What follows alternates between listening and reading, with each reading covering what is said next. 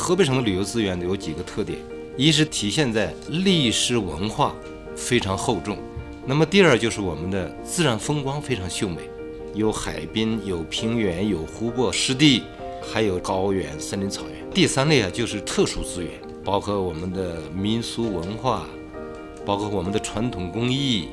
啊，也包括我们的这个土特产品。第四类就是现代的休闲度假，也初具了规模，高尔夫啊，温泉啊，滑雪啊。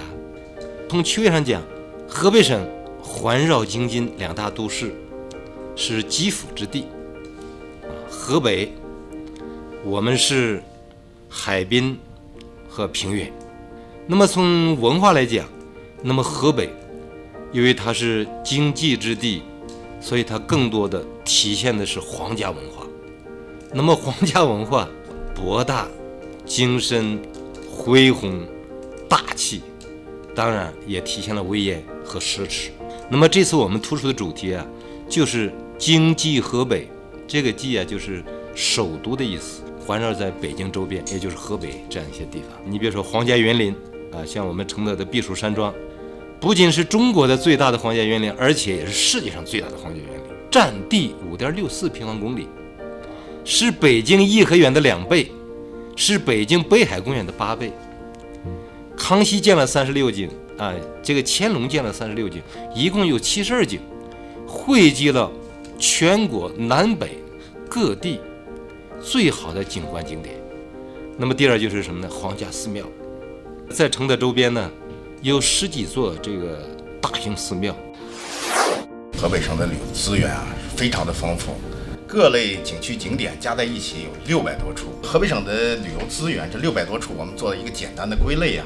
五色河北最突出，对，代表皇家的金色河北的概念。呃，再有一个呢是代表蓝天大海的一个蓝色河北的概念，还有一个就是我们太行和燕山坝上草原。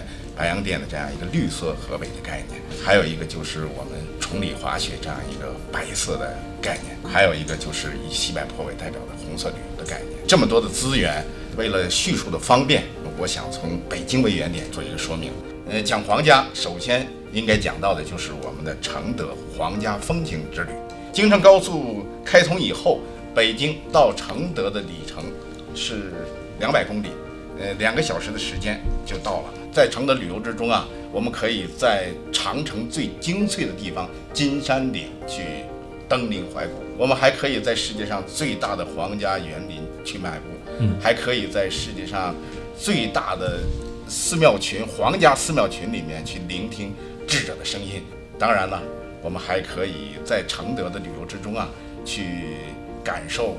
嗯，佛乐普陀宗正的禅机，呃，也可以去品尝这个八沟羊汤的 风味小吃。